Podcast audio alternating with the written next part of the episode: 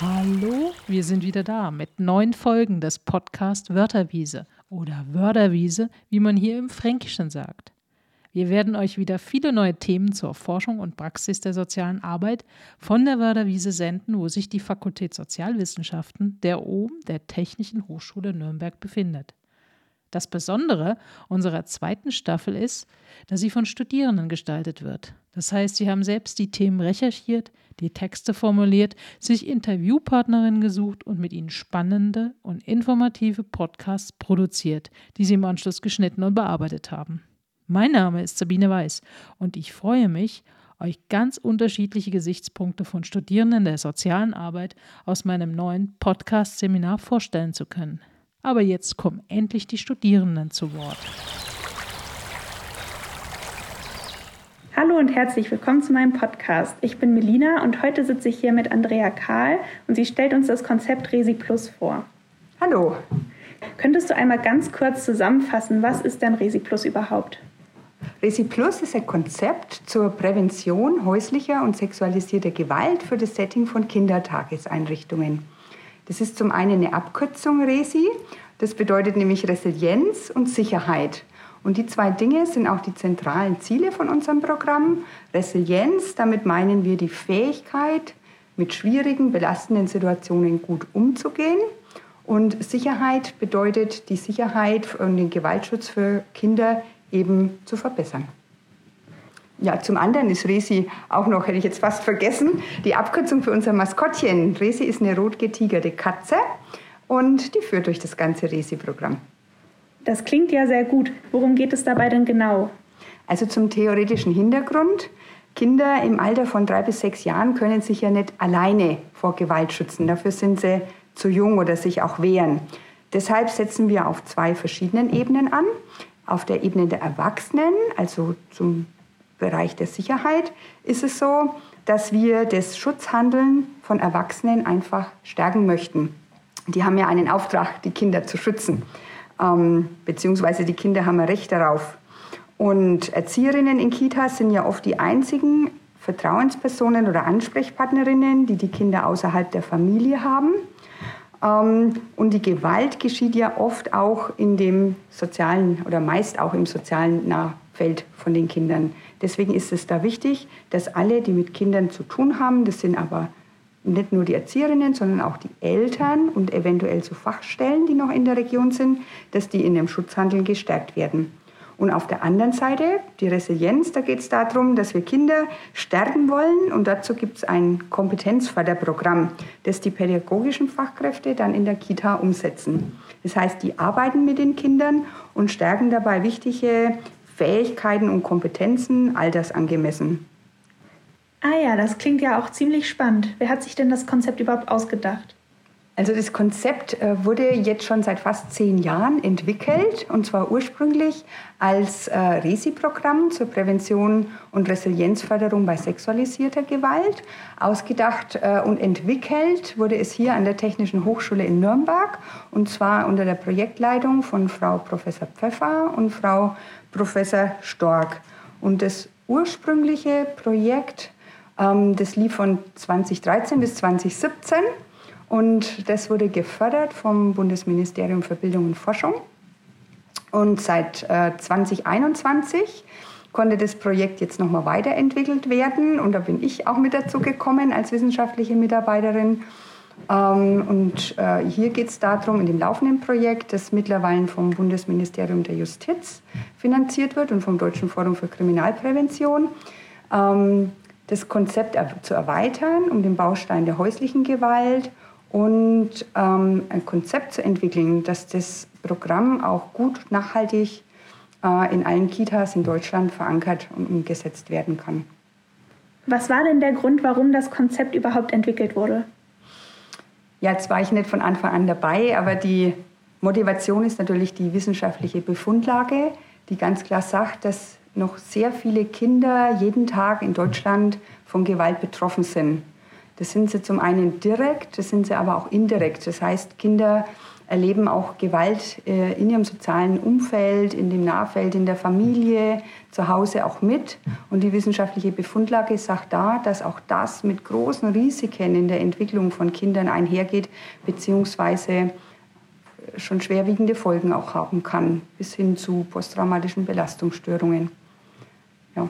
Und deswegen ist es ganz wichtig, dass das Schutzhandeln, Kinder vor Gewalt zu schützen, ähm, intensiviert wird in Deutschland. Und das Ganze kann man auch von der anderen Seite sehen. Kinder haben ja auch ein Recht darauf, vor Gewalt geschützt zu werden. Nach den UN-Kinderrechten ist das äh, zentrales Recht. Und das ist auch noch eine große äh, Motivation, äh, das Programm auch zu entwickeln. Ist das dann auch der Grund, weshalb du dich entschieden hast, an dem Konzept mitzuarbeiten? Ja, genau. Also zum einen ist es so, ich bin von dem Konzept total äh, überzeugt, eigentlich äh, begeistert, weil es fundiert wissenschaftlich entwickelt ist, auch äh, positiv evaluiert ist.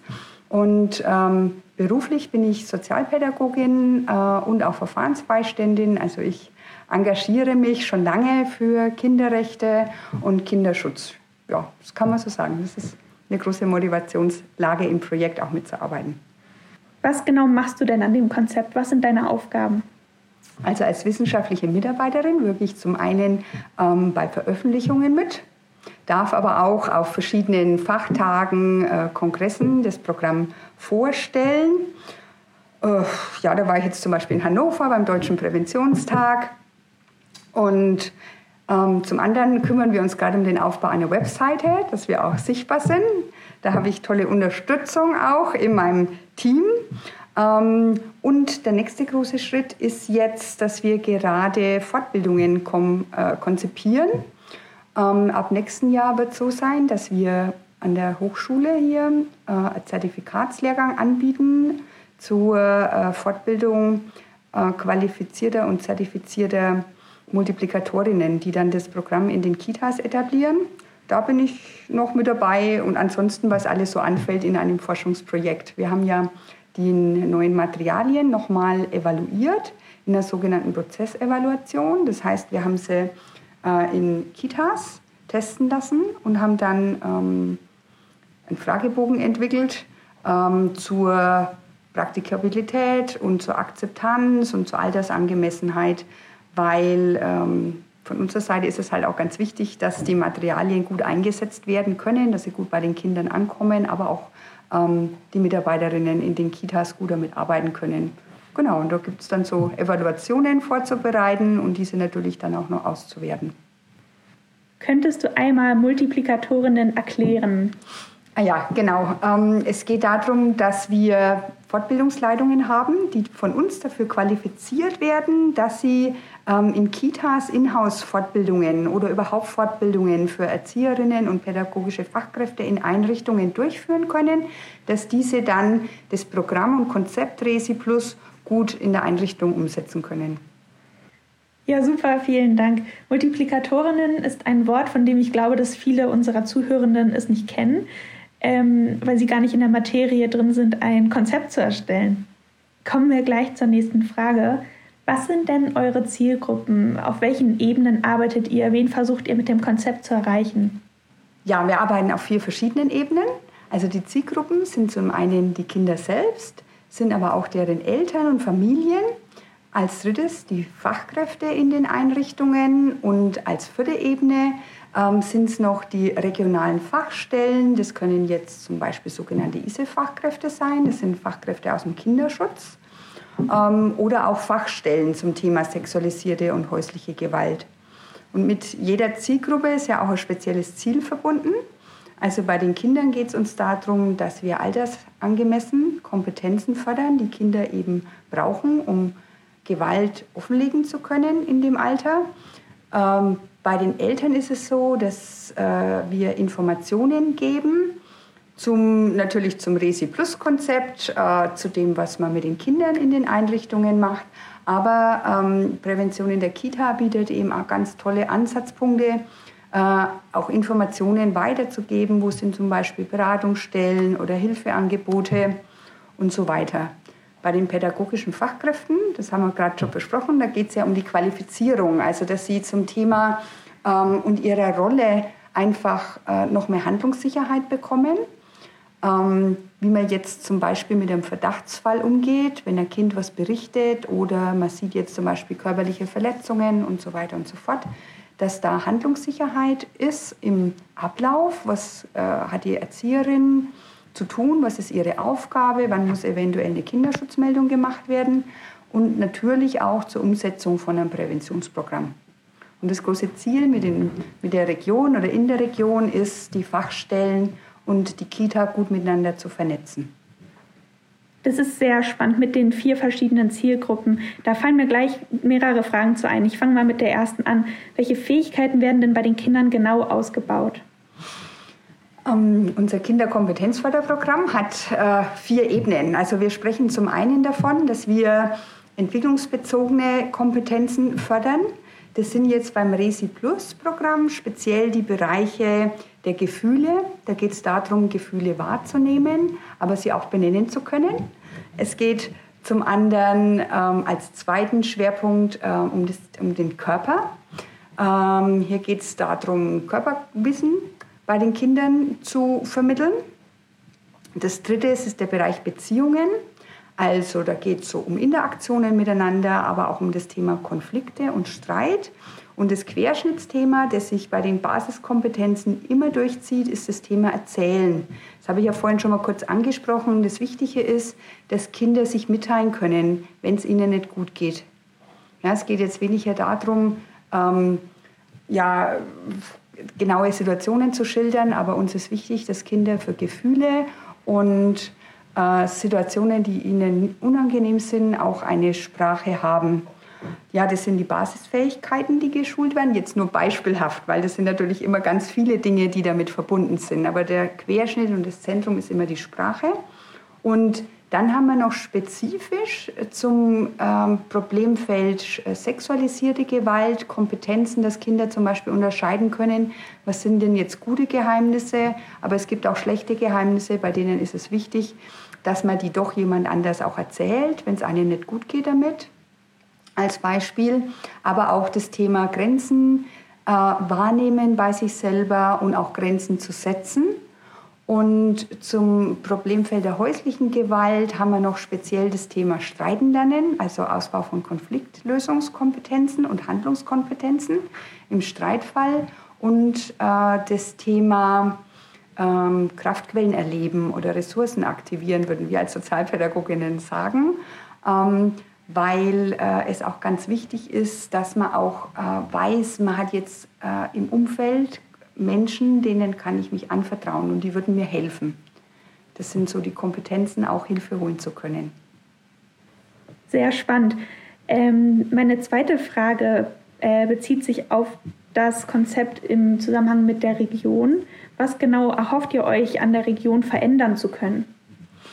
Ja, an der Region, glaube ich, können wir nichts verändern. Aber es wäre toll, wenn wir in der Region etwas verändern könnten. Und zwar ähm, beim Fachtag hat Frau Professor Kavemann mal äh, gesagt, ich kann es jetzt nicht wörtlich zitieren, aber sie hat gesagt, Kinderschutz macht keiner allein. Also keine, kein Mensch allein oder keine Institution, Organisation allein, sondern Kinderschutz ist nur was, was funktioniert, wenn alle in der Region zusammenarbeiten. Also da ist in der professionelle, interdisziplinäre Zusammenarbeit total wichtig.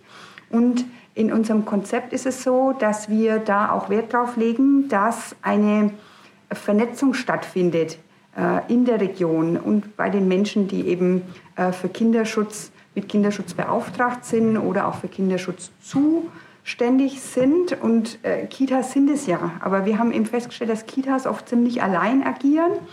Ähm, und da ist es uns wichtig, dass wir da strukturelle Stärkung schaffen können, indem wir die Einrichtungen in der Region noch besser miteinander vernetzen, dass man auch ein Gesicht dazu hat. Ja, dann ruft man vielleicht leichter an, wenn man die Dame schon mal gesehen hat oder wenn die Einrichtung vielleicht schon mal einen Elternabend gehalten hat, eine Fachberatungsstelle. Ach so, also ist Verbindung herstellen unterhalb der Region das Ziel an sich. Wo wir schon bei der Frage sind mit der Region, welche Region ist denn genau eure Zielgruppe? Wo wollt ihr mit dem Konzept hin? Region ähm, ist vielleicht der falsche Begriff. Also unser Ziel ist, Resi in ganz Deutschland flächendeckend zu implementieren. Das heißt, äh, wir suchen im Moment auch äh, Koordinatorinnen auf Landesebene, die uns unterstützen, weil äh, die Strukturen in den einzelnen Bundesländern oft mal ein bisschen unterschiedlich sind. Ähm, um von dort aus wieder Menschen zu finden, die sich eben so in Fortbildungsleitungen ausbilden zu lassen und dann wiederum in den Kitas das Konzept zu implementieren. Also wir versuchen das flächendeckend in Deutschland umzusetzen im nächsten Jahr. Ist ganz Deutschland nicht ein ziemlich großer, eine ziemlich große Zielgruppe? Kann das denn funktionieren? Ein Konzept für alle Kitas in ganz Deutschland? Ähm, ich hoffe, dass es funktioniert. Mal so, es ist natürlich schon eine große Aufgabe und wird auch ganz sicher nicht in einem Jahr zu bewerkstelligen sein, aber der Anfang muss im nächsten Jahr gesetzt werden. Und es ist ja so, dass das Kinderkompetenzförderprogramm ähm, in den Bildungszielen der Kita sowieso integriert ist. Das heißt, da ist nichts, was die Kita nicht an sich sowieso schon macht in ihrer äh, frühkindlichen Bildung. Und zum anderen ist es so, wir haben im Moment einen sehr guten Zeitpunkt. Es ist so, dass seit 2022 ähm, äh, im SGB VIII verankert ist, dass jede Einrichtung, die mit Kindern arbeitet, ein sogenanntes Gewaltschutzkonzept vorhalten muss. Und ähm, ein Teil von so einem Gewaltschutzkonzept ist eben auch Prävention zu betreiben in jeder Einrichtung. Das heißt, die Kitas sind äh, im Moment dabei, dass sie diese Gewaltschutzkonzepte implementieren. Und RESI ist dabei eigentlich der Baustein Prävention, also völlig komplett ausgearbeitetes Konzept, ähm, wo wir sogar noch als Handreichung ähm, äh, Instrumente mit zusätzlich entwickelt haben.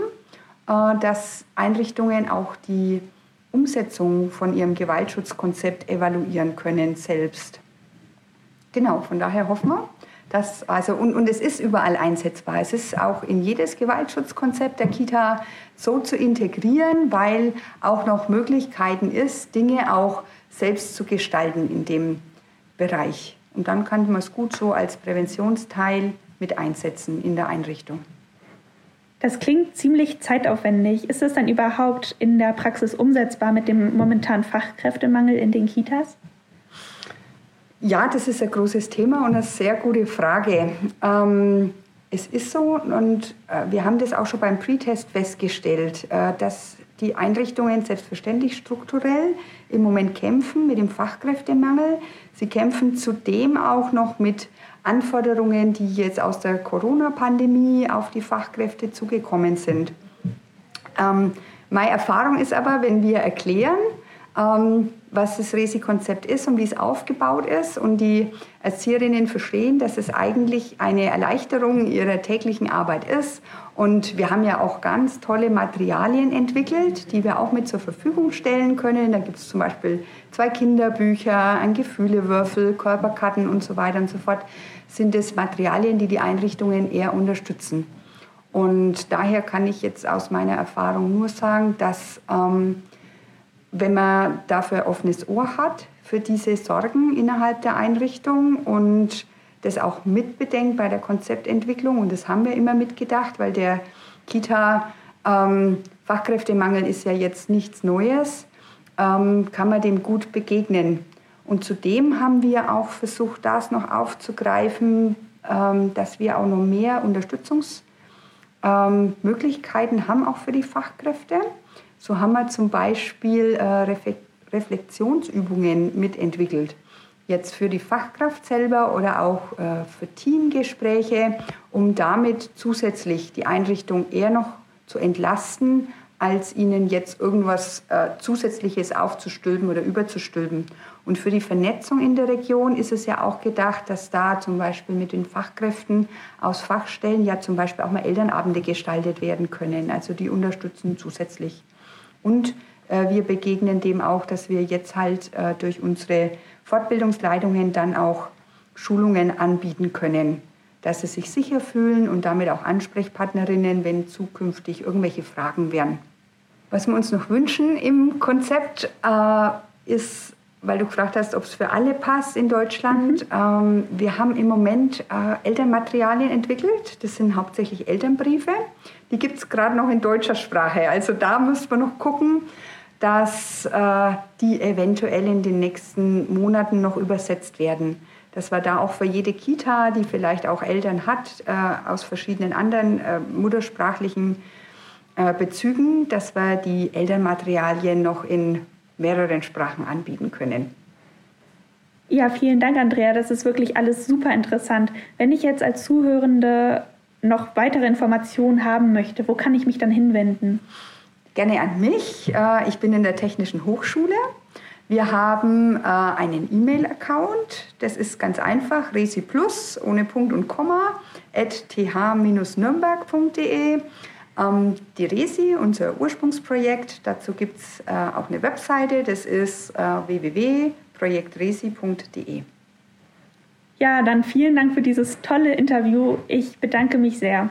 Ich bedanke mich auch für die Möglichkeit heute. Und ich bedanke mich auch bei euch fürs Zuhören. Ich hoffe, euch hat das Interview gefallen. Wenn ihr noch Fragen habt, ihr habt die Adresse, bei der ihr euch melden könnt bei Andrea. Ich persönlich fand das ein super interessantes Gespräch. Ich habe sehr viel Neues gelernt über das Konzept und ich halte das auf jeden Fall auch für eine gute Möglichkeit, Kinder zu schützen. Danke dir, Melina Nahr, für deinen Beitrag. Ich sage euch jetzt für heute Tschüss von Sabine und den Studierenden des Podcast-Seminars der Fakultät Sozialwissenschaften der OBEN, der Technischen Hochschule Nürnberg. Wir hoffen, euch bei unserem nächsten Podcast der Wörterwiese als Zuhörende wieder dabei zu haben.